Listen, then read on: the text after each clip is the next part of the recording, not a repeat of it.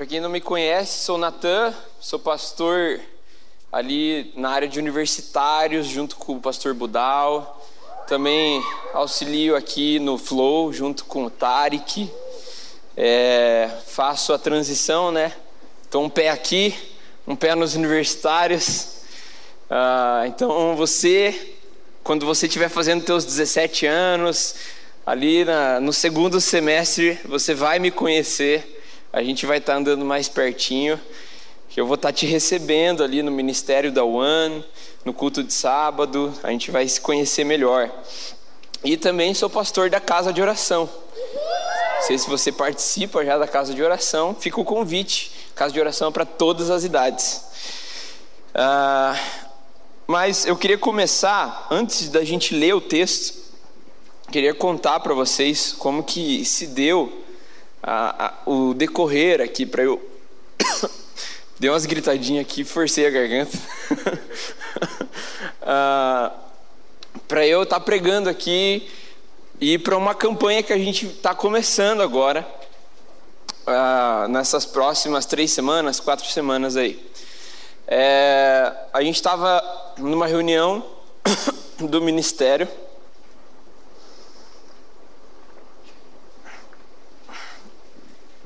E nessa reunião, é, a gente começou a orar ali para um direcionamento de Deus. Era uma reunião de direcionamento pelo trimestre, pelo semestre, né?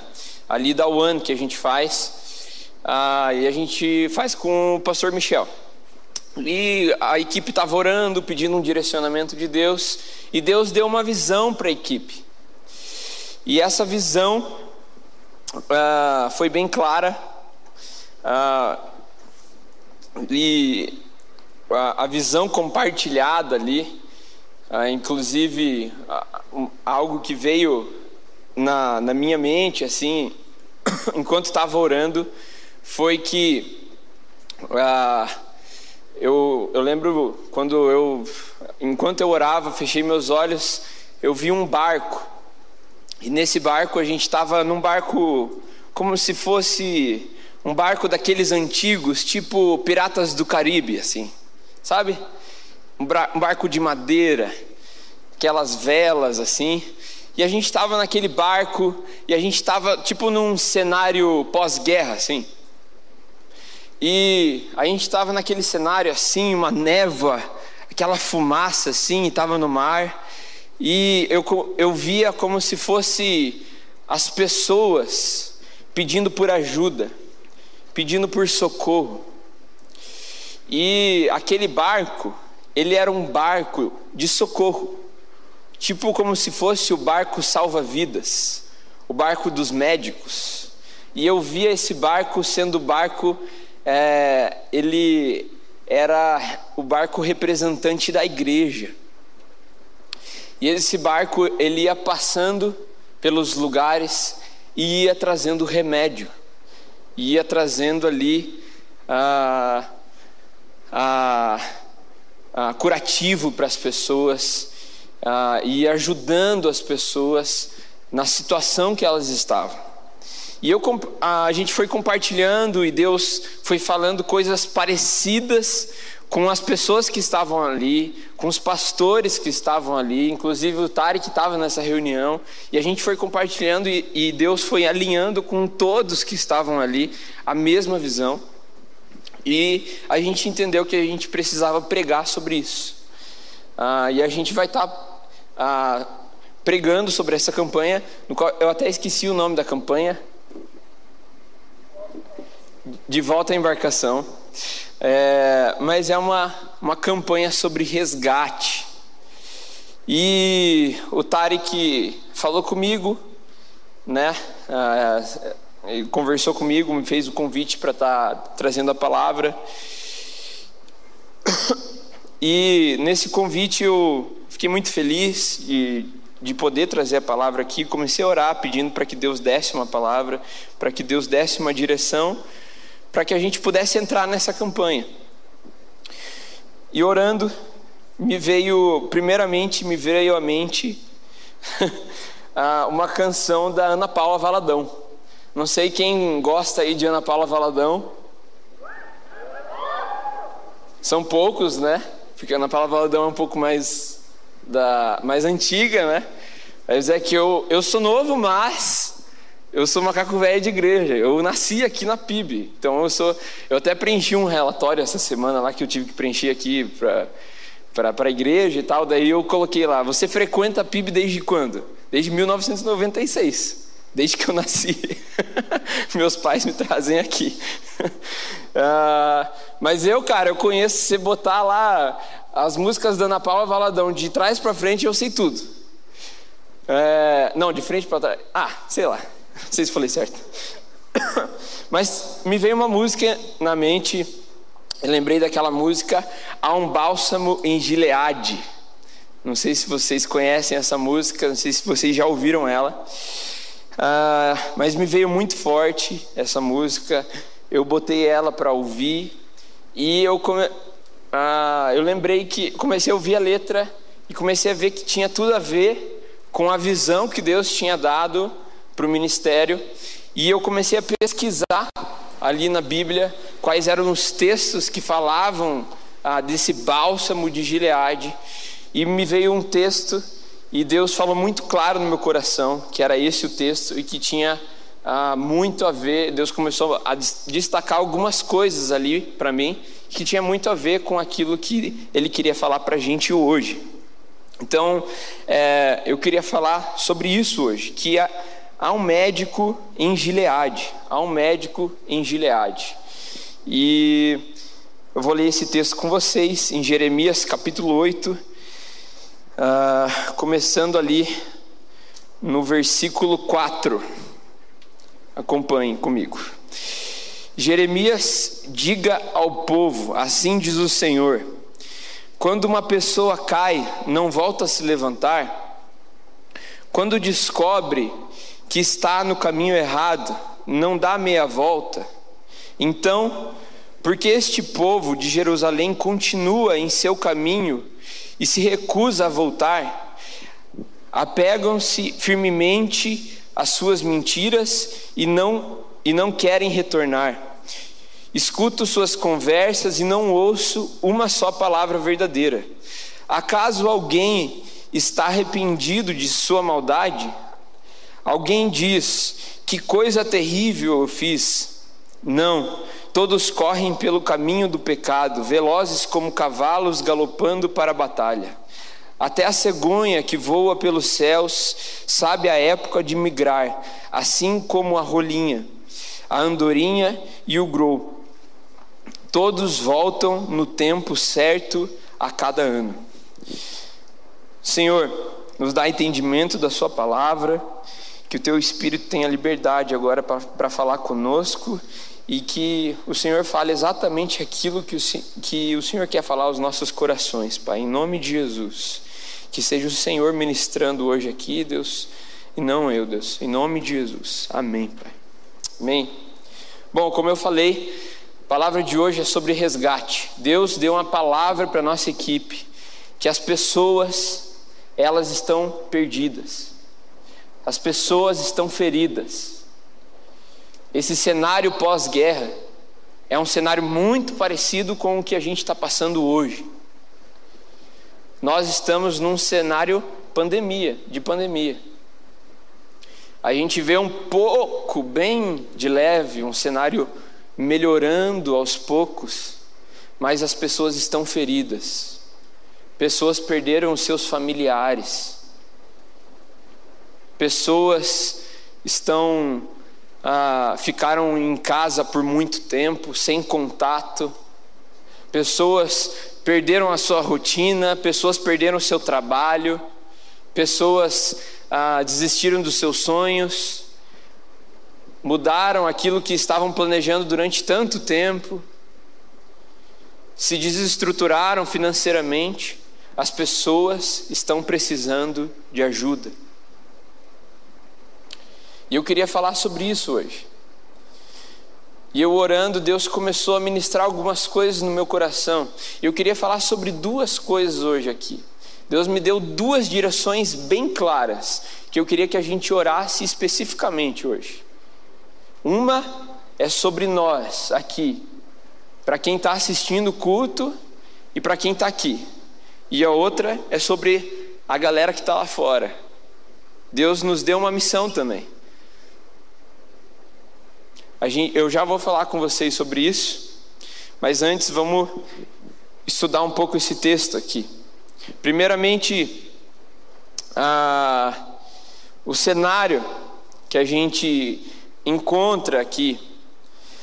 Ah, Jeremias está falando, Deus está falando através de Jeremias que o povo de Israel ele estava distante do Senhor. E ele começa a falar aqui que é um povo que sabe o que está fazendo de errado, mas mesmo assim não se arrepende. É um povo que se apega às suas mentiras, sabe as coisas que são verdades, mas mesmo assim rejeita as verdades. É um povo que se apega às mentiras. E ele vai dizer aqui ele vai fazer um comparativo. Por acaso, quando uma pessoa cai, ela não se volta a levantar. E o povo de Israel é essa pessoa que quando que agora cai, não se levanta mais. O povo de Israel é aquele povo que agora percebe que está no caminho errado, mas não volta mais para o caminho certo. E nós estamos nesse cenário. Nós estamos num cenário onde as pessoas estão no caminho errado, estão vivendo coisas erradas, mas não voltam mais atrás.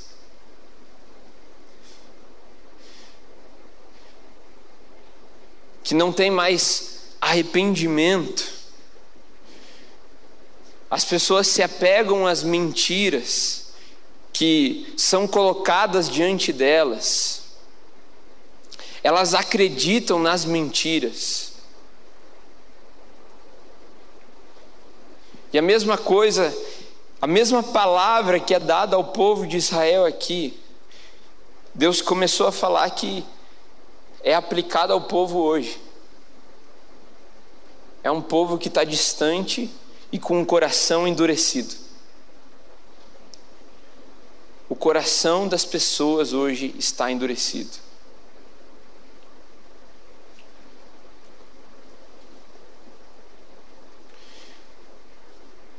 A gente não vai vencer essa batalha com argumentos, a gente não vai vencer essa batalha com força própria, mas a gente só vai vencer essa batalha na força do Espírito Santo.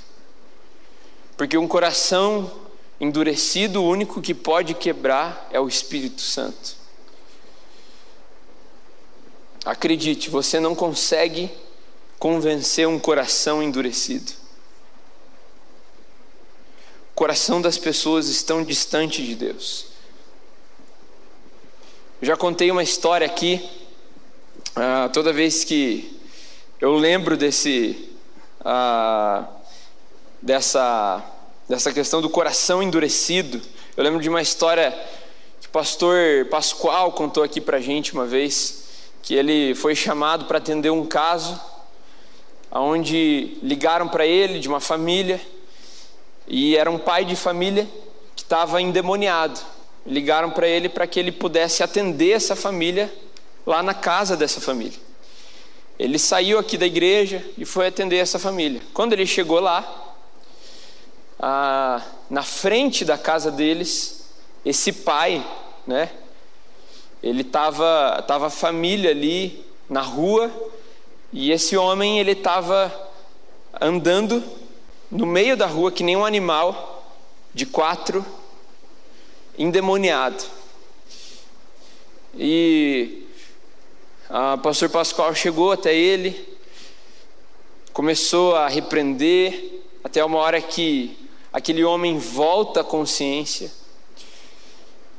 Ele começa a, a se perguntar onde ele estava. O pastor Pascoal começou a explicar para ele o que estava acontecendo. E ali, depois de muita conversa, o pastor explica, apresenta o plano da salvação, apresenta Jesus. E depois de todo o papo que eles têm, aquele homem ele olha para o pastor e fala assim: Olha, pastor, eu sei que eu precisava aceitar Jesus, eu, eu sei que eu precisava aceitar esse caminho, mas eu não posso, porque há muito tempo atrás eu fiz um pacto, e esse pacto, nesse pacto, ah, eu ia ganhar muita riqueza, eu ia ganhar muito poder, eu ia ganhar isso, isso, isso. E aquele homem, mesmo vendo a situação em que ele estava, no meio da rua, mesmo quando voltou à consciência, vendo que ele estava que nem um animal, ele rejeita Jesus e ele decide ficar do jeito que ele estava. E é triste o final dessa história porque um ano depois, aquele homem ele é internado no manicômio e ele chega e ele vem a falecer. Essa história ela é impactante porque o, homem, o coração desse homem ele estava tão endurecido pelas riquezas desse mundo que ele, mesmo vendo a situação dele, negou a Cristo. Negou a solução, negou os medicamentos, negou a cura. E hoje nós estamos num mundo assim, onde as pessoas negam muitas vezes a cura, porque elas estão apaixonadas pelo mundo, elas estão apaixonadas por aquilo que elas vivem, naquilo que elas estão envolvidas.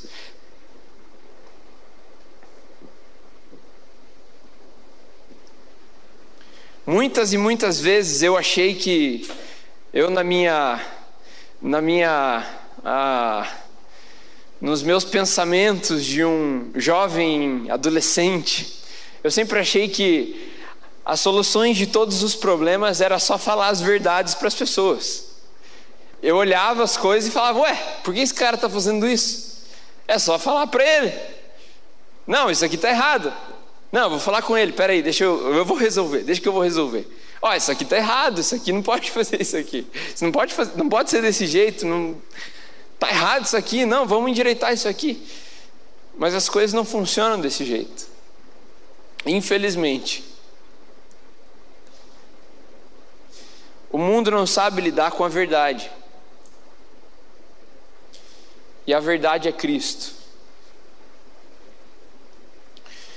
Nós precisamos saber, nós, igreja, que estamos nesse barco, que temos esse medicamento, que temos a cura, a gente precisa saber levar esse medicamento. Nós precisamos saber apresentar essa cura. Nós precisamos saber apresentar Cristo para as pessoas. Nós precisamos saber apresentar a verdade para as pessoas. Mas essa verdade, ela só pode ser apresentada através da força do Espírito Santo e não através da nossa força.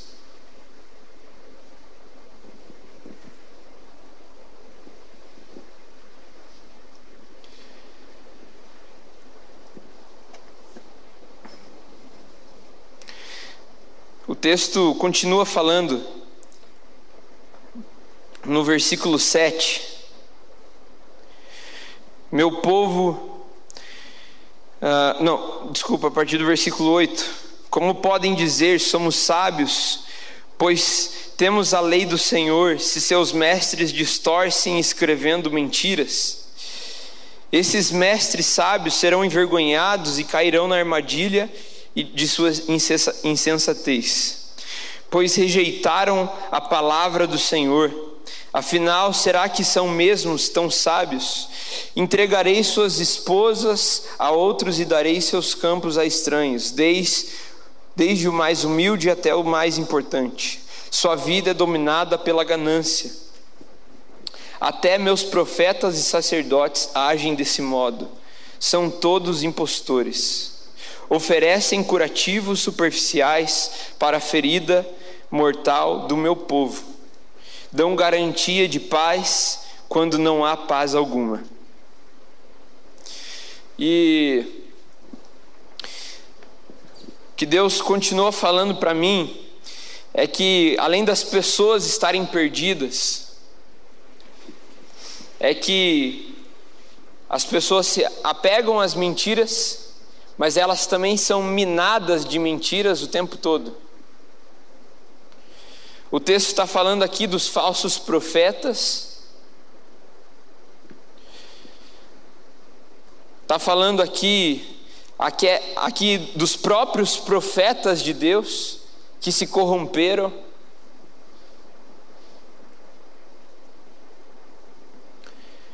Todas as mentiras caindo sobre a terra, caindo sobre o povo, e as pessoas estão se apegando cada vez mais às mentiras. E você pode imaginar todo tipo de mentira. As pessoas se apegam desde aquelas mentiras mais convincentes até aquelas mentiras mais loucas. Eu lembro quando eu era pequeno, eu ia na casa de uns amigos do meu pai, eles moravam no sítio cercado. Aí quando eu. Meus pais, meus pais eram bem jovens, eles me tiveram jovens. Ah, eu lembro que eles iam de vez em quando dormir na casa dos amigos, assim. Eles, quando eles iam para casa desses amigos, eu lembro que ah, eles iam na casa desses amigos lá no sítio cercado e eles eram vizinho de um cara que se chamava Henri Cristo. Não sei se vocês conhecem ele, mas ele diz ser Jesus Cristo. Mas ele tem seguidores. Esse homem tem seguidores. Esse homem tem. É, como é que é o nome? As. In, in, inretes lá, inricretes? Ah, alguma coisa assim. alguma coisa assim. Que tem, tem umas mulheres que seguem eles lá. Cara, as pessoas seguem desde as coisas mais malucas até coisas que são revestidas de parece que é verdade. Hoje mesmo eu vi um N compartilhando algo no Twitter, não é? De um cara falando lá, ah, vou, deixa eu te dizer aqui uma verdade no TikTok, né? A Bíblia não é a palavra de Deus. É, eu sei que isso parece uma loucura, não sei o que, não sei o que. Cara, que absurdo, velho. Um cara do TikTok que deve ter lido uns três livros na vida. Leu lá, sei lá, viu um, viu um vídeo lá e pronto. A Bíblia não é a palavra de Deus. Porque eu li um texto aqui que fala que não é. E as pessoas se apegam a umas coisas malucas. As pessoas se apegam a, a, mentiras e mais mentiras. Na vida, nós temos três inimigos. Faz assim, ó, três. Um, o diabo. Você é cascudo. O outro, o mundo. E o terceiro, a nossa carne. Esses três estão minando a gente de mentira o tempo todo. O tempo todo.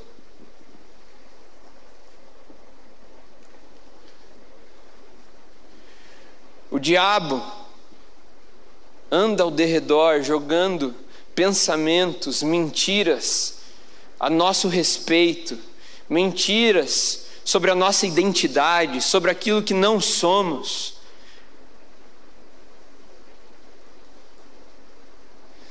O mundo nos influenciando com a cultura, com ideologias, com líderes, toda hora empurrando a gente para acreditar em alguém, achar que alguém é o Salvador da pátria, como se alguém fosse Jesus, como se alguma liderança representasse a igreja, ou como se alguma liderança representasse Satanás. E daí criando uma guerra infindável. E a gente fica correndo atrás do vento, se batendo.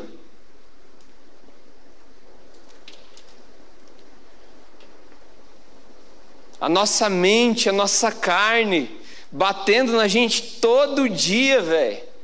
Ó, eu vou te contar que o meu maior inimigo é a minha carne. Cara, minha mente é muito traiçoeira. Eu preciso entrar no Instagram da Rebeca todo dia para receber uns tratamentos. Eu preciso para receber uns tapas na cara.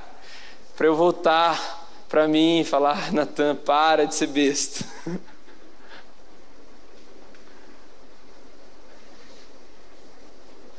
A gente está numa guerra constante. A Bíblia diz isso. Efésios capítulo 6 vai dizer que nós estamos em batalha espiritual.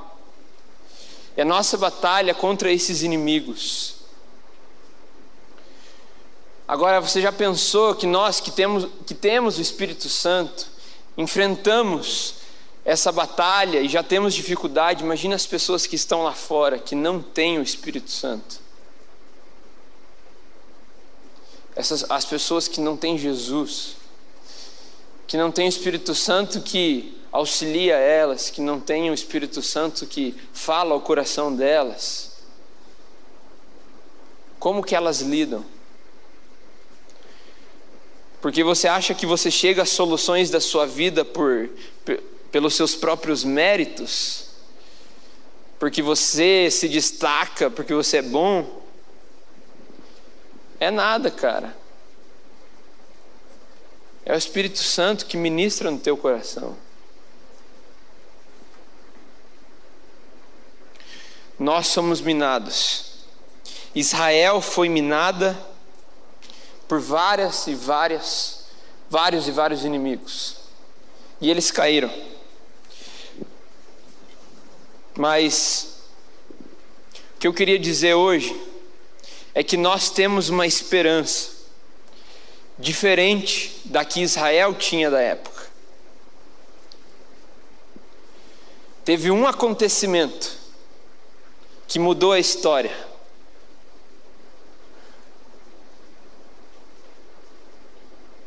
Deus veio à terra como homem,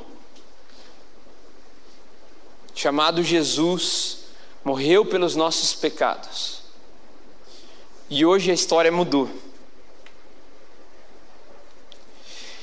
E o que eu vim te contar hoje não é uma história de desânimo, mas é uma história de esperança.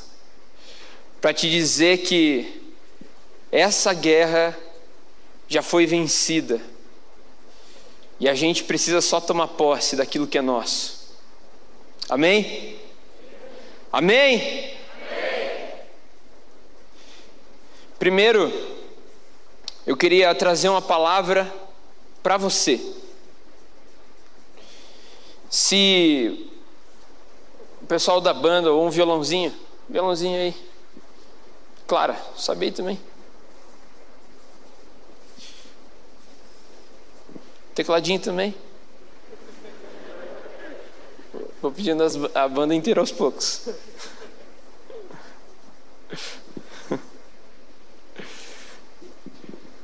Primeiro, para você.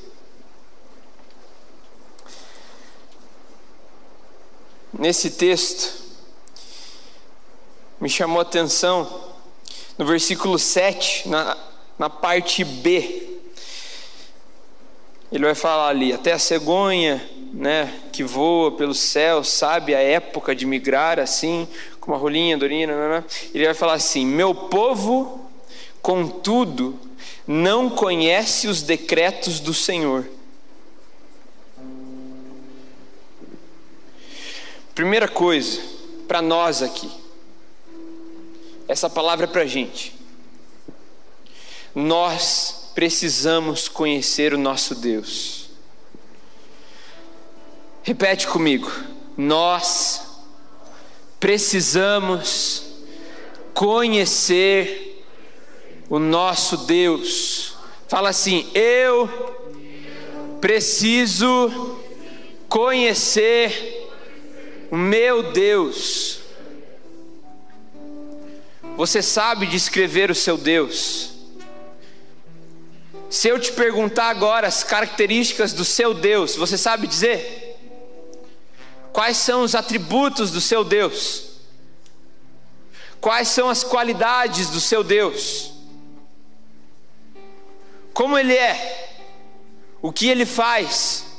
Aonde ele está?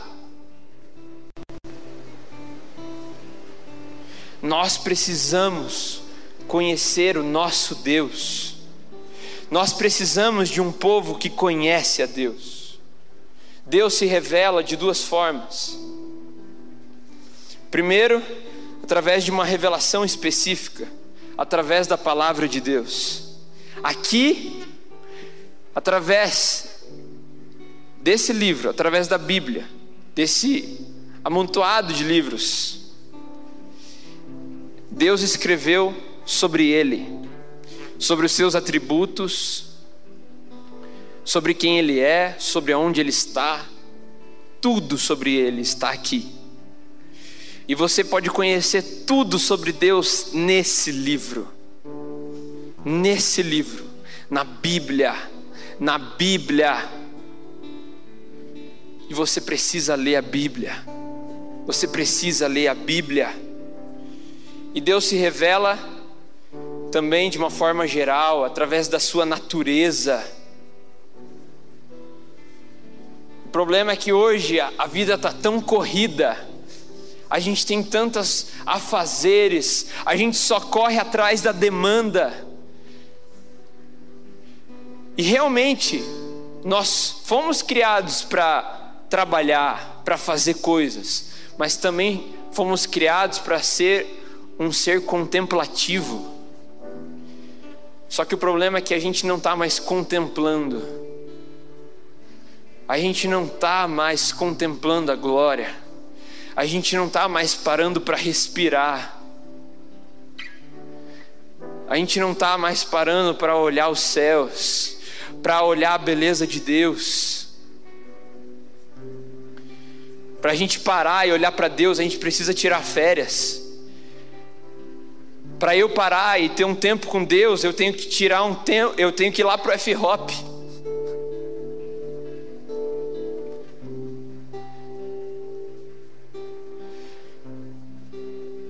a gente precisa parar.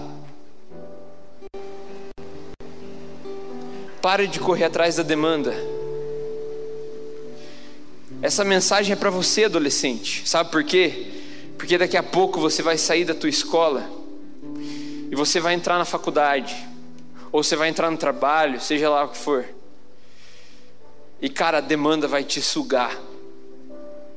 Não deixe a demanda te sugar. Saiba contemplar Deus.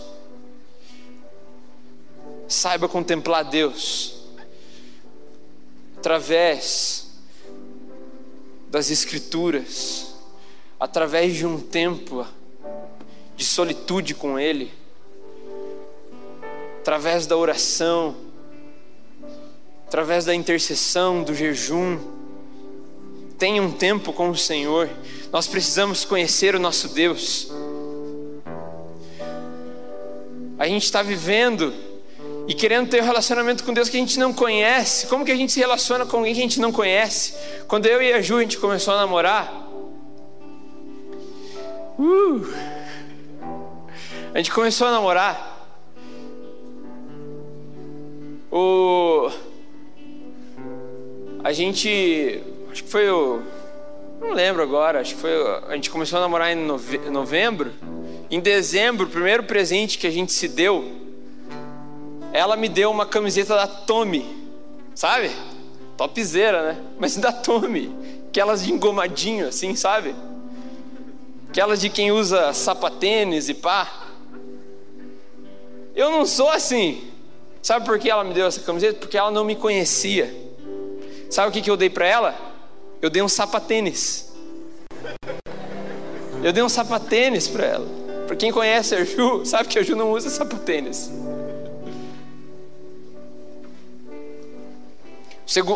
Eu acho que eu dei outro presente também. Dei uma pulseira para ela. Pulseira lá de espingente e tal, que ela não usa também. Deu dois meses e ela perdeu. Sabe por quê? Porque a gente não se conhecia.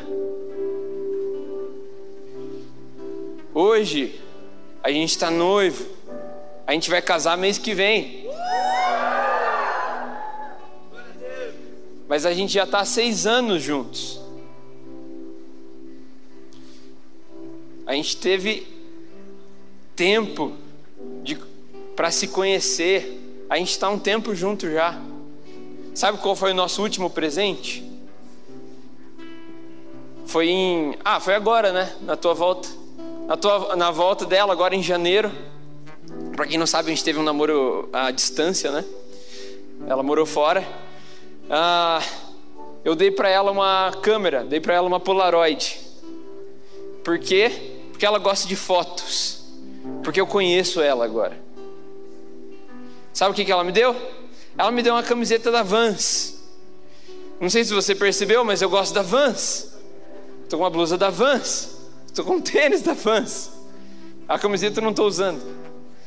Mas porque está para lavar de tanto que eu uso. Porque agora a gente se conhece. E a gente vai se conhecer muito mais.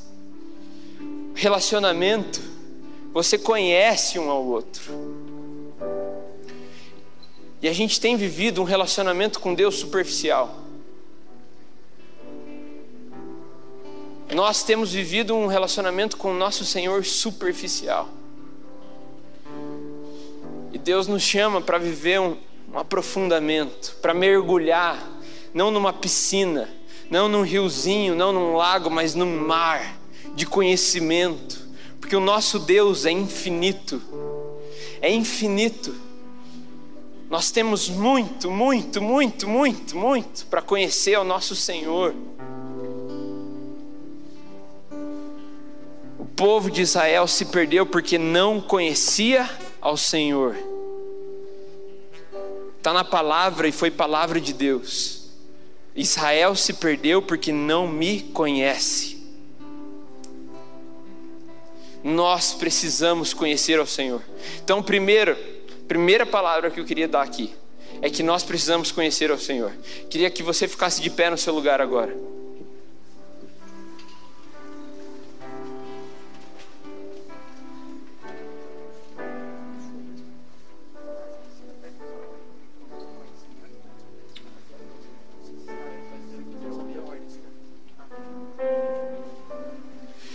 Eu quero que você comece a orar agora. Feche os teus olhos aí no seu lugar. Eu quero que você comece a orar por conhecimento. Tem uma uma palavra em Jó. Jó, ele ah, para quem não sabe, ele passa por um momento de provação na vida dele. Era um homem fiel, e passa por um momento de dificuldade na vida dele e chega ali no último momento que ele questiona por que, que ele estava passando por aquilo e Deus vem sobre ele e traz uma palavra para Jó. E a palavra para Jó é uma palavra de poder. Deus vem com muito poder, com muita glória. E ele começa a falar assim para Jó: quem é esse que questiona minha sabedoria com palavras tão ignorantes? Prepare-se como um guerreiro, pois lhe farei algumas perguntas e você me responderá. Feche os teus olhos aí no seu lugar. Onde você estava quando eu lancei os alicerces do mundo? Diga-me, já que sabe tanto. Quem definiu suas dimensões e estendeu a linha de medir? Vamos, você deve saber. O que sustenta seus alicerces e quem lançou sua pedra angular, enquanto as estrelas da manhã cantavam juntas e os anjos davam gritos de alegria? Quem estabeleceu os limites do mar quando do ventre ele brotou? Quando eu os vesti com nuvens e o envolvi em escuridão profunda? Pois o convite atrás de portas com trancas para delimitar seus litorais disse: daqui você não pode passar, aqui suas ondas orgulhosas devem parar. Você alguma vez deu ordem para que amanhã aparecesse e fez o amanhecer se levantar no leste? Fez a luz do dia se espalhar até os confins da terra para acabar com a perversidade da noite? Ele continua no versículo 16: Você explorou as nascentes do mar, percorreu suas profundezas, sabe onde ficam as portas da morte, viu as portas da escuridão absoluta, tem a ideia da extensão da terra. Responda-me se é que você sabe de onde vem a luz e para onde vai a escuridão.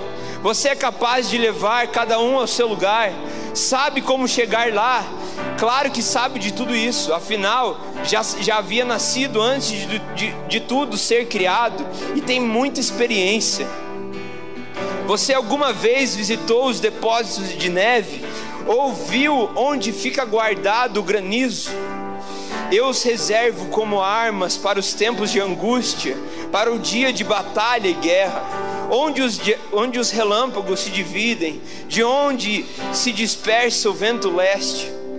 E a palavra de Deus continua. Depois que Deus faz esse questionamento para Jó,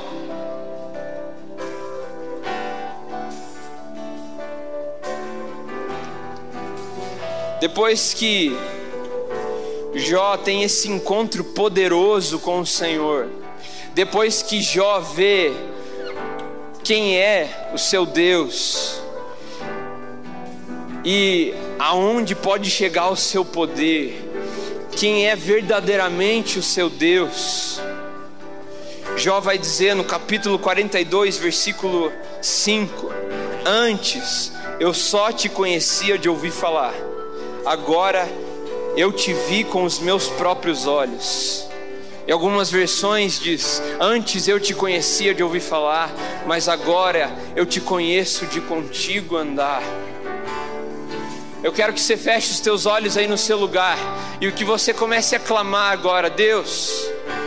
Eu quero te conhecer, de te ver, Deus, com os meus próprios olhos a cada manhã, a cada dia.